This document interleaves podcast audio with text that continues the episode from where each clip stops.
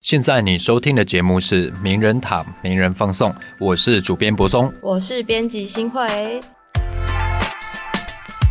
那本集的名人放送呢，大家一样可以在 s o n On App 上面收听。那同时在 Spotify 或是 Apple Podcast 等平台也可以找到，还有订阅我们。那如果大家对本集节目有任何的意见或回馈的话，也欢迎到 Instagram 搜寻名人堂，然后到我们的留言处或是小盒子私讯给我们哦。我们这一集名人放送呢，算是开台以来史上最大的挑战啦。对，哦，怎么说？因为我们今天要采访的作者呢，人远在德国。对，这是我们第一次使用远端连线的方式来跟来宾进行线上的互动。那如果观众在收听的时候有觉得哪边怪怪的，也请大家见谅，因为远端连线的关系，可能不不比来宾来到现场的状况，所以请大家多多包涵。对我们也是跨越了好几个小时的时差啦。对，而且我们本来想说要提早开始，就录到现在，这个设备都测试完了之后，才有办法正式开始啊！也请大家不要就是不吝指教，也希望大家多多分享给分享给你的朋友收听。没错，那因为这一集呢，为什么要特地找到一个远在德国的来宾？其实是因为最近有一起非常的讨论度很高的社会案件。这个案件，我们等一下在节目内容中好好来分析、来评论一下。那我们先介绍我们今天的来宾。今天的来宾是名人堂的专栏作者吴新颖，他同时也是前新北地检署检察官。那现在人在德国呢，就读歌田根大大学的法律硕士班，同时也是台湾大学的法律博士班的学生。那请新颖跟各位观众打声招呼。Guten Tag，大家好。哦，你这个梗铺很久了，是不是说要讲用德语发音跟大家问安？OK 了，你要不要再讲一次，跟大家解释一下这句什么意思？Guten 就是 good 的意思，Tag 就是 day 的意思，就是日安。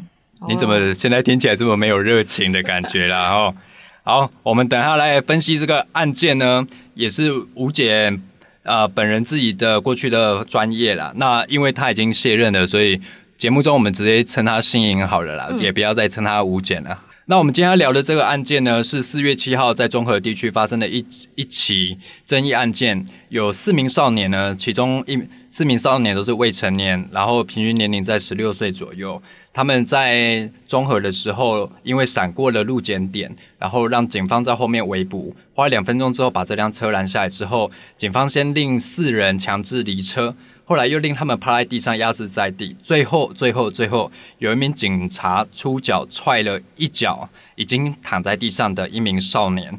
那这件事因为附近的住户呢把它录了下来，并贴上网之后，引发了就是社会议论，到社会非常多很多的评论跟意见。突然法界也提出他们的各种看法。那这件事情，我们跟他们请新颖来为各位观众介绍一下？嗯，这件事情就是依照据报载，他们是其实是一个在执行一般路检。呃，那我自己去了解的结果也是，那一天执行的是一般路检，不是所谓的酒驾临检。不过没有关系，它总之就是警察职权行使法所谓的呃执行这个路检的部分，就是六条第一项第六款的指定路段的路检。那基本上远警他们当时可以做的，比如说像是手势或者是各种指挥的招式，或口头或哨音，要求这个呃。民众就是说，他们觉得可疑的民众可以要求他们停下来，然后查证身份，这个也是没有问题的。那可是那个少，当那个少年他本身，我我看的媒体上，就是你也是你们联，好像是你们联合新闻网上面公布的那个路上的那个影片，是少年不是冲撞警方，冲撞警方那个已经是袭警的啦，那个就可能涉及犯罪。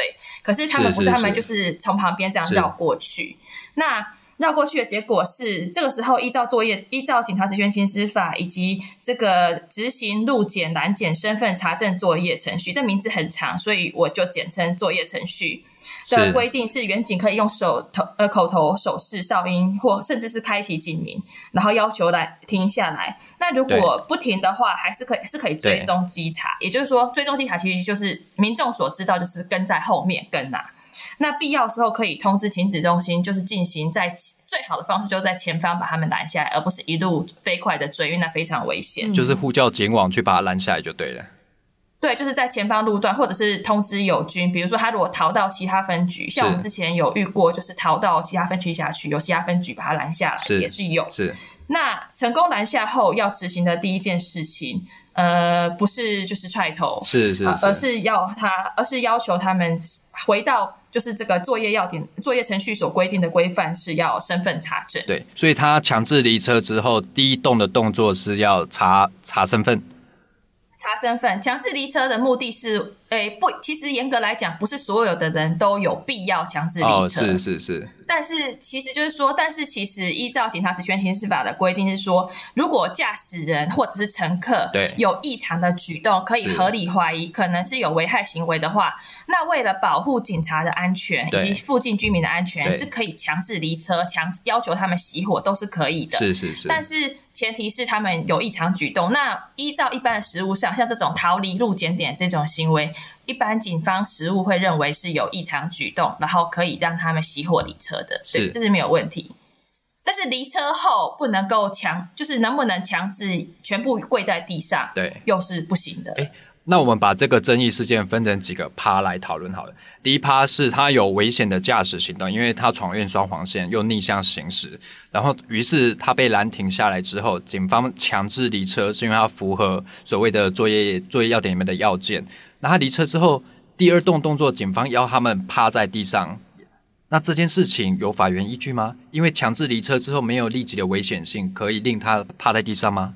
其实这个议题，其实如果读者有兴趣的话，可以去参考，就是陈中原检察官也是投在你们联呃名人堂的那篇投书里面有提到这个部分。其实是严格来讲，是如果少年没有进一步的攻击行动，或者是任何的危害警方的行为的话，那其实严格来讲，就是如果单纯的呃呛声，就是呛虾啦。其实呛虾哦，你打一百万。其实是我台语很烂，但是其实就是不能。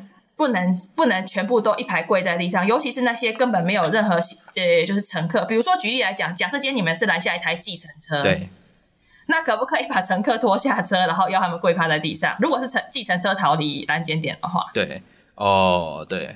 如果是计程车程，或者是我是一个无辜的人，我搭了一个疯子的朋友开的车，然后可能有一点。酒呃有点就是也不是酒驾，可能就是有点让警方怀疑，然后警方就把他拦下以后，那可不可以把这些乘客全部跪趴在地上？这个其实是很明确的啦。第三个动作是他趴在地上之后，于是呢有一个少年趴在地上，可能身体有稍微起伏一下下而已，有一个瞬间这个动作了，然后于是他就被旁边那个警察狠狠的踹下去，往头部的地方踹下去。那这个动作就引起了很多民众的哗然，就觉得说这件事情。是执法过当，还是他本来就不属于执法所规定的范畴里面？心宇对于这个一脚踹下去的动作，你们有什么样的评论，或者是在法律上应该给予他什么样的评价？其实，如果你们仔细看影片的话，那个被踹头的那个少年，其实是本来被警方压制，呃，趴在另外一侧的。你们有注意到荧幕的左下方的？对，是是。那他是被命令站起来走过去另外一个地方趴下的。那那个少年就走过去，那他警方踹他的原因，你们仔细听那个录音的内容，他其实是嫌他走用走的嘞，然后就踹下去了。是，所以他们是愤怒这个少年用走的过去，但是少年不走，难道能飞吗？我们不知道他要求这个少年做什么，但总之就是用走的嘞，还用走的嘞，然后就有一个警察把他衣领抓起来，你有没有注意到？然后丢在地，摔在地上以后，另外一个警察走过来，再一脚扑下去。这个绝对不是用脚制服。我之前在新北警教过，就是警察职权行使法，还有盘查路检实务，这个 SOP 我都讲得非常清楚。这一个动作绝对不会是用脚制服。因为我们看影片的时候，我也觉得很纳闷，你就叫人家从 A 地点移到 B 地点，人家就照你的指令走了过来，那只是因为他用走的，你又不满他用走的吗？然后我觉得。所以你不满他走的是因为觉得他不礼貌，不礼貌不属于法律所规范的范围吧？对。所以从头到尾觉得这件事情依托所谓的执法的过程，沦为蓄意的报复了。那心仪你们几个法律人对于这件事的评价，除了你刚刚提的之外，那你对这件事情有另外的观察会是什么？比如说，呃，在事发之后有一件事很很有趣。在四月七号的时候，这件事情发生。那四月十号的时候呢，综合分局的督察组做出了一份调查报告，是说踹头的远景啦是误认少年要逃跑啦，就是熊光已被造啊啦，所以就用脚把他压制下来。嗯，到四月十号的报告的时候，他的解释还叫做压制，但是其实如果各位有看影片的话，那个动作叫踹跟压制之间应该还是有一些不同啦，大家可以去看一下影片。更更有意思的是什么？你知道吗？在四月十二日的时候呢，新北市警察局局长前往了这件综合分局国光派出所，表扬这个踹头的远景，表扬，然后就是有点加冕，他说啊，慰劳啊，辛苦啦。然后这件事情后来又更引起大家，就觉得大家影片看得很清楚，大家不解说这件事情为什么值得去加冕。心里对这件事的看法会是什么？其实我们之所以会知道，就是那个被喂到相片中的远景，就是影片中的远景的原因，其实就是警方自己内部人的不满啊。因为这个就是所谓的警界内部的奖惩不公共啊。那我在之前的一些文章中，我有提到，其实警政体系中，对于基层远景而言，呃，执法还有包含甚至对办案品质而言，有最大的问题。第一个问题就是呃绩效制度的问题，这个我很。在你们谈专栏很多文章中一直反复提到，那你们也有刊登出警戒，也有一些不同的声音，也是在讲这件事情。那除了这个以外，还有个就是奖惩不公啊，就是有功者，其实真正做的好事情的人，往往都是那些默默的，绝对不是上媒体作秀的那些英雄。可是，嗯，但但是问题是，警方长期以来就非常喜欢崇尚爱与铁血，他就鼓励爱与铁血，他们就喜欢剪辑这些警匪片，把台湾的警政实务搞得像比好莱坞更加精彩啊。那所以，因为这样的话，你能够做出这些事情，他们当然鼓励，因为他们怕如果不鼓励的话，很有可能以后这些远景不敢再继续这样子上演这种骗子，让他们有新闻可以报。那还有个原因是因为，其实这件幕后啦，还有一些原因是因为，哎呦，幕后，对，你们有没有注意到他的急着颁奖是在急着在邱显志委员质询之前？是是。那邱委员要质询的风声，其实早就传得沸沸扬扬了。哎呦。那你为什么要在委员、立法院委员就是诶咨询的前一两天，突然间跑去表扬？对，这是一件非常有趣的事情。所以当在那个表扬文底下，大家可以去看一下综合警好站贴的东西，呃，贴的那一篇表扬文底下，一堆人就因为其实我们看影片是看不出那一个人就是被表扬的人，对对对对对。所以如果不是有警方内部的人跳出来先。批判很大声的批判的话，勇敢的批判，他们还是很勇敢的啦。批判的话，我们一般人也不会知道被表扬那张照片，对，就是那个踹头的啊。对，所以这这种不不满的声音不是法界出来的，而是警界。其实警界内部其实多数人都非常清楚，这个行为是不对的。这件事情呢，后来就是啊，分局处理的方式是记了申诫两支啦。可是很诡异的是，申诫两支完之后，他又来一个慰劳奖赏。他意思是说，面对邱显志委员质询的时候，他是说，哎，这件事有功有有有错啦。有功的部分呢，就是他拦，就是拦查了这这名未成年少年的坐车。之所以赏罚部分，是觉得后半部的动作有点过当了啦。但因为这件事情，教大家就是要切开来看，有功的地方我们要给他鼓励，啊，做错的地方呢，我们也是申诫两支啦。那你说，对于警察给了两只申诫这件事情，真的会有处罚的效果吗？我们另外一位作者是石民警石警官，那他也提到说，很多警察记了申诫两只之后，年底一样可以记到甲等。所以这个做两记了两只申诫的用意到底是什么？那可以一个行为分成两个部分来分别的加冕或者是惩罚吗？新颖对这件事的看法呢？呃，为什么说生戒不痛不痒的原因，是因为他们跟我们小时候，我们国高中的那一种就是记功记过是不一样的。我像我们，我我记得我的那我小时候那个时候，我们的功奖是分开的。对，也就是说，你的大过两支并不会跟你的大功一支相抵，你的 人生也是永远就是有一个大过。是，可是他们是功过可以相抵的。OK，所以变说我只要被记了生戒一两只，我无所谓啊，反正我只要你我查到一个酒驾，我坦白讲，一般时期查一个酒驾就是两支。支嘉奖的，查到一个人酒驾就是两只加奖，有的时候多的时候还多到三只。是，所以你们觉得申借两只是什么意思？就没有什么意思。所以这可以补充一下。那另另外就是说，这个奖惩哈，我我我把它讲成所谓的两段式奖惩。对，呃，我可以讲比较难听一点话，这个叫做鬼扯。对，因为其实事实上是我刚刚提到的那个作业程序的规范，你们可以去看一下，它其实是，哎，我的文章中有附连接，我有下载，我有拿到最新版的作业程序，它其实同一个图表，也就是说，你整个盘查的呃拦停到身份查证之间，其实就是一个盘查的程序。是，那你把一个程序，你就说把违法程序挑出来说，我分它为一段，对，然后。把前面说我有拦到人再分一段，那我对干脆分八段啊！我就是每一段有各种不同违法，我只要有一段合法，我就有功，然后就可以功过相抵。难道是是这样吗？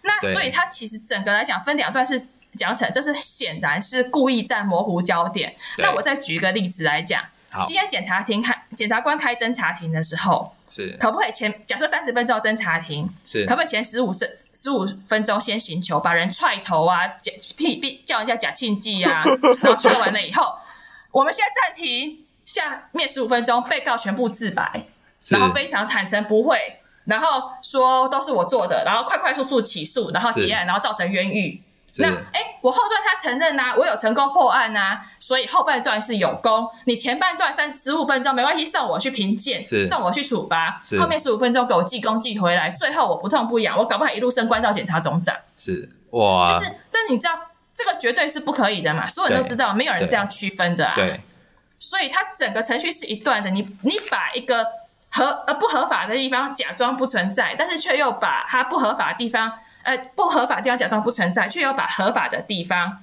说对哎我这边很好，对可事实上我们大家都知道。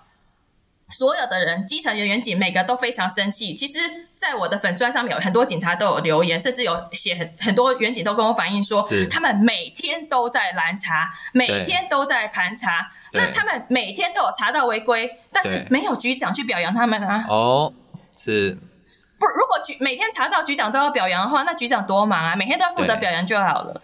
因为啊这个动作，其实，在媒体上看起来会有点令人匪夷所思。你如果说要这样分两段式的去赏罚的话，那其实我们可以从整个执法过程又再切成好几段。第一段是强制离车之后，这是一段。嗯那强令压在地上，这个有没有法源依据？这又又是一段哦。那你踹人脚，这个又是一段。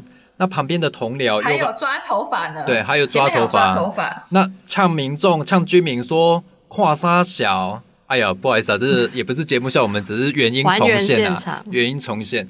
还有说说要请人家吃庆忌啦，对，哦吃子弹，对，庆吃庆忌这个就是假庆忌狗急吃子弹的意思啦。那当然这件事情我们这里帮我们平衡一下，大家信不信你就自己判断。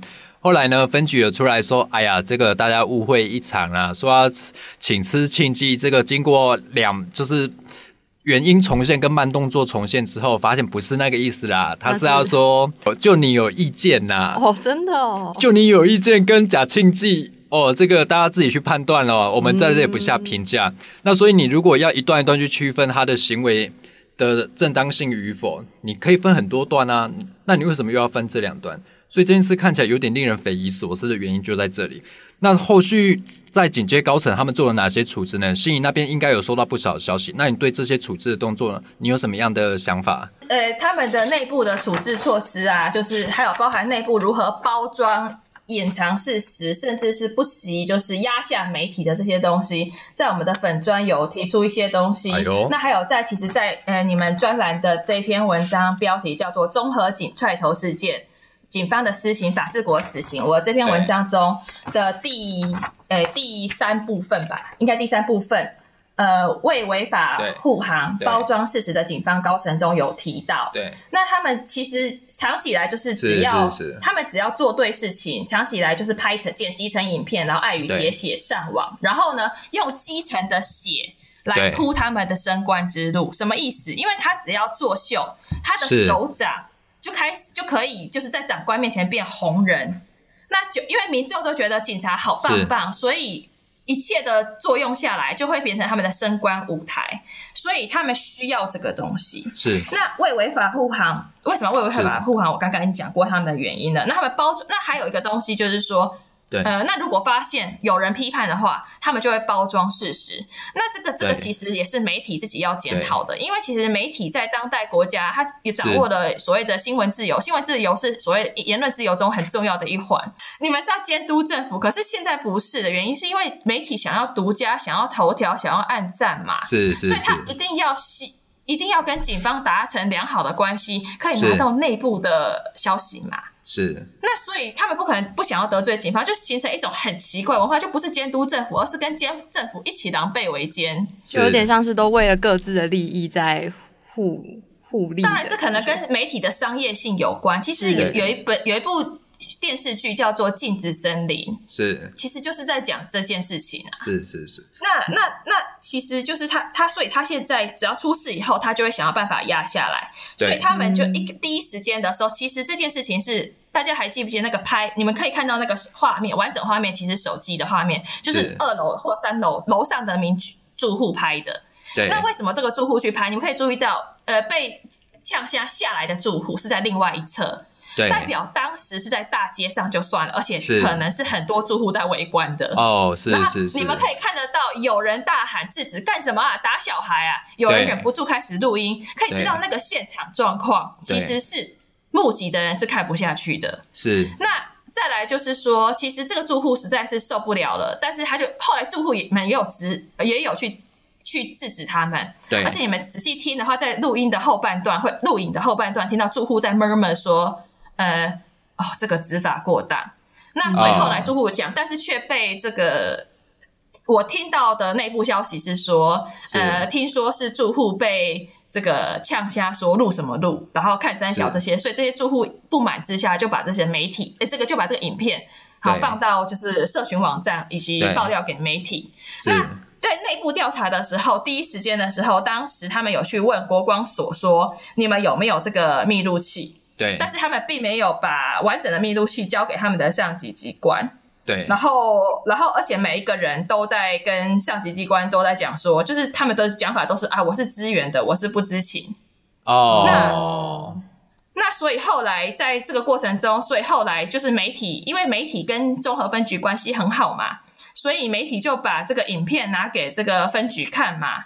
那分局才知道哇，事情大条了。对，因为其实所有的警官受过教育的警官都知道这是不行的啦。对严格来讲，他们现在只是在硬是硬是在护航死鸭子嘴硬而已。对那所以说，要那现在要怎么去解套踹踢人家头的这件事情？是这个时候他们在讨论的过程中，就是把驾驶，就是说我们一般在路上如果闯红灯啊，哈，那个诶跨越双黄线啊，好，或者是超速这些的行为，呃，我们一般而言都是被。第一时间的远景都是判断为交通违规。其实你们看画面中，其实远景并他并没有执行所谓的，呃，他们这个行为，我们可能会觉得他是逮捕，但事实上在那个程序中，他们是并没有逮捕的啦。是。嗯，我们刚才也提到一件事情叫做交通违规。那你在文章中有提到说，其实原本警政警戒高层原本打算把一件单纯的交通违规事件通违规，对，包装成刑事犯罪事件。而且是已经包装了。他们知道另外三个人是完全没有责任的，他们知道另外三个就乘客嘛，所以另外三个就让家属带回家。其实他们发给邱显志委员的新闻，呃，不是新闻稿的报告书里面有提到这一段啊，在后面，在我不知道大家有没有注意到，他有提到说，就三个人让训，也就是说让，就是说算是少年的不当行为、不正行为，就是所谓的少年飞行这一类的，他们就是这样对。写的啦。对那这个是少年程序，我们就略过不谈了，是不然会开花。是那再来就是说，他他所以三那三个人既没有交通违规，也没有犯罪。对但是至于那个驾驶，他们就把这个案件讲成就是所谓的危险驾驶。那我们一般所谓的危险险，公共危险对，一般对公共危险就是所谓酒驾、毒驾、吸毒或者其他方法，比如说像是呃严重的蛇行。可是实际上在侦查实务上，单纯的比如说像我往往到你前面去，就是超车哈对，超车超的很很烂。或者是有点挑衅性质的超车，我们还是不会认定是危险驾驶，除非它是连续，它它的那个危险必须是要所谓的具体危险呐、那这个我们也略过不讨论，因为这个是是少年法庭的事情，由他们自己去认定。那到底是不是我们不，我们先不管。但是其实当下其实是有蛮多远景，甚至连侦查队的可能也都有点疑惑。就是其实整个分局内是很多人很疑惑，这个到底能不能算是犯罪的呃公共危险罪？是但是当时的分局长要要呃副分局长，抱歉，副分局长要求要将一名少年送到少年法院。那他甚至当着非常多部署，非常因为这是一个传闻，这是传闻，但有人传出来，应该是有这件事情。对，你不叫他们移送，你要怎么解套远景踢人家头的事情？是你不说他们违法多严重，要怎么把球踢出去给法院？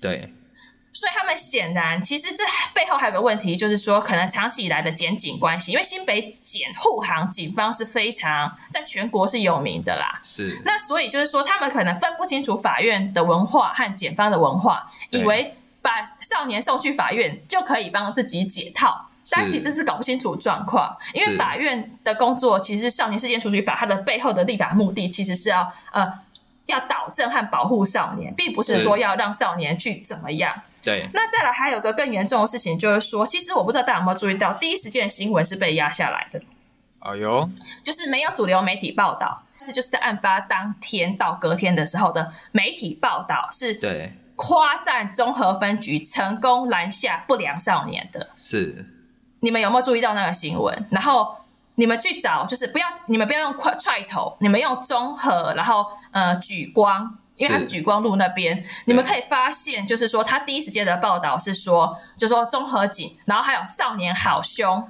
然后对呛虾，警方成功压制。这新闻你们应该都有印象。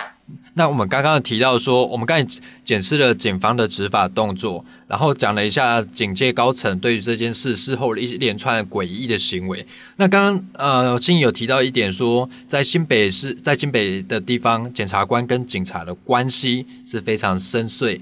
那有一些新颖过去体悟了非常深刻的事情。那关于为什么新北检在这件事情没有第一时间就立刻分案处理呢？这件事情新颖有没有什么看法，或是你过去的的职业经验会让你看到哪些事情？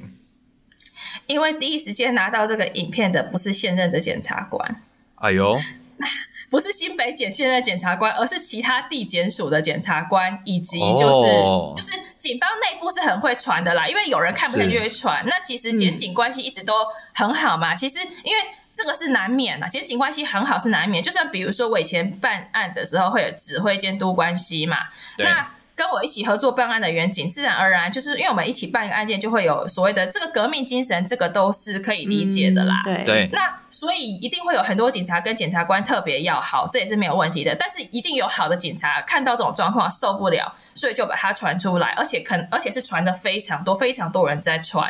那有些是传部分截取，有些是传完整截取。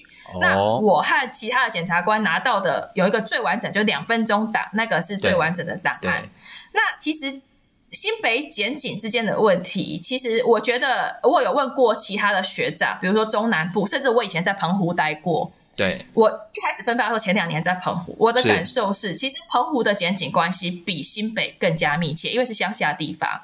可是也没有搞成这样这个样子的啦。那再来就是说，其实最严重的问题就是说，是我有写在呃你们的专栏系，呃我在你们那边的专栏系列有个简仔聊斋系列，不知道大家有没有看过？有，那简仔聊斋第第一回有提到升官文化下哦荒腔走板的检警关系，是，第九回提到检警一家亲问号，检察官的指挥监督权被架空的危机。那其实背后有个原因是，有些地方的检察官他们本身升主任或者是升官的呃这些东西，这些竞争没有这么的激烈。可是新北呃本身它其实就是一个很多人都把新北当成通往台北地检的跳板啊啊，这、哦这会不会讲的太多了？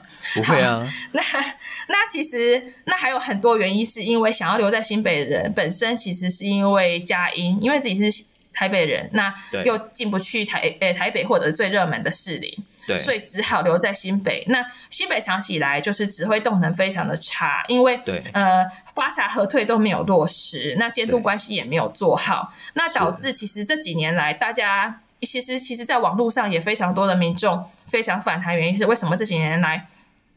为了绩效而犯罪的，呃，或者甚至不惜犯罪，或者是出事情的，大多都发生在新北，甚至是新北甲检的辖内。对那其实就问题的背后，其实大家有兴趣的话可以看一下，呃，尤其是第九回的那一篇文章。那再来就是说，其实还有很大因素是因为检为什么检方、检方、检察官、检方哈不想得罪警方的原因，是因为呃，在《检仔聊斋》第一回中，我有提到，就是说检方的升官文化又跟院方不一样。那在这样的整体文化之下，会导致就是说会有诱因，就是说，而且谁不想要拥有更高的权利？是，那如果当其实我一直觉得说，诶，如果你想要你想要对抗权力的话，那你首先你首先就必须要有对抗权力的这个勇气，也就是说，你就要拒绝权力欲望的这个勇气。是，但是这就会形成说一个，就是说你要对于权力无惧，你首先要对于权力无欲，没有欲望。可是问题哦是，这是违反人性，是是是，因为谁不想要力争上游？从小到大，我尤其是我们台湾人的教育，从小到大教我们要力争上游。是，那所有所以说，你变成说，为什么我有能力的人，我没有办法凭能力升官，我却要凭着一些升官路上的这这些有的没的 people，然后来去升官。是那所以在这种状况之下，哈，我就想要红。那怎么样才能红？红的方法就是办大案、办新闻案件。是，可是问题是，地检署的检察官哪来的情资呢？哪来的线呢？是那有些检察官他有他自己的情报网，有自己的能力，有他自己的消息来源，是但是这个并不不见得是多数。那还有一群检察官，他们可能必须要靠警方慰案。不只是指所谓的大家所知道的警察的警方，我们的司法警察其实不是只有呃警政署以下，还有各个地方的警察局而已，是。也包含了调查局、是。廉政署，是，然后海巡，海上的警察就是海巡，然后对。岸巡，岸际的警察岸巡，对。好，这些全部等等等啊，不好意思，我没有列出的，还有还有宪兵，那还有很多很多我没有列出了，哈，不浪费时间，这些都是司法警察，是那就要靠这些，尤其是像调查局和这个廉政署。他们报指挥的案件都多少都重大贪渎，很多是重大贪渎案件。对。这个时候的检察官反而像什么样？像被选被我们有学姐形容的非常好，我讲给大家听，像被选妃一样，检察官变成妃子了。是因为他们来报指挥的时候，上级就给他自己喜欢的检察官来分这件案件，立刻现现成的案件。还有有一种是什么呢？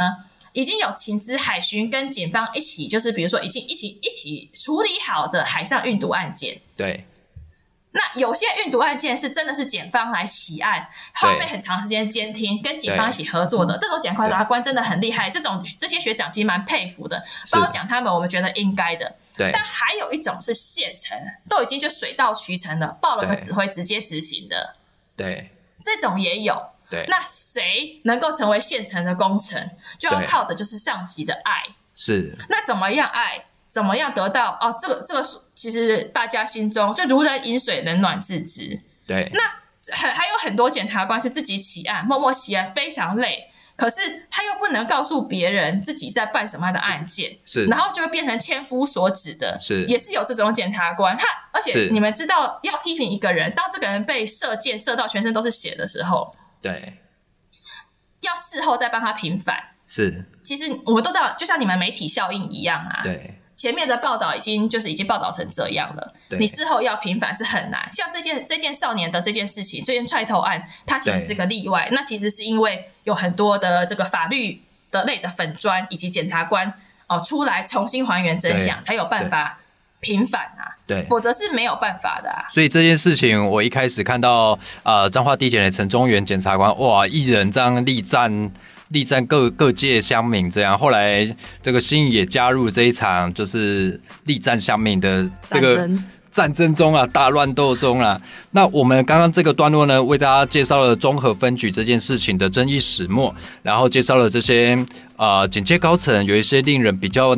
无法理解的一些事后的行为，讲到了新北检在这件事情中的角色是什么，还有过去长期被诟病的新北的检警关系，它的背后的渊源跟脉络究竟是如何生成？那我们接下来下一段落呢，会为各位来介绍说，到底是哪些因素逼的这些警察必须不断去冲绩效制度？所谓的英雄主义，真的是有人一生下来就是英雄主义吗？还是它是一种制度所形塑的一些文化？那我们下一个段落继续来讨论这个议题。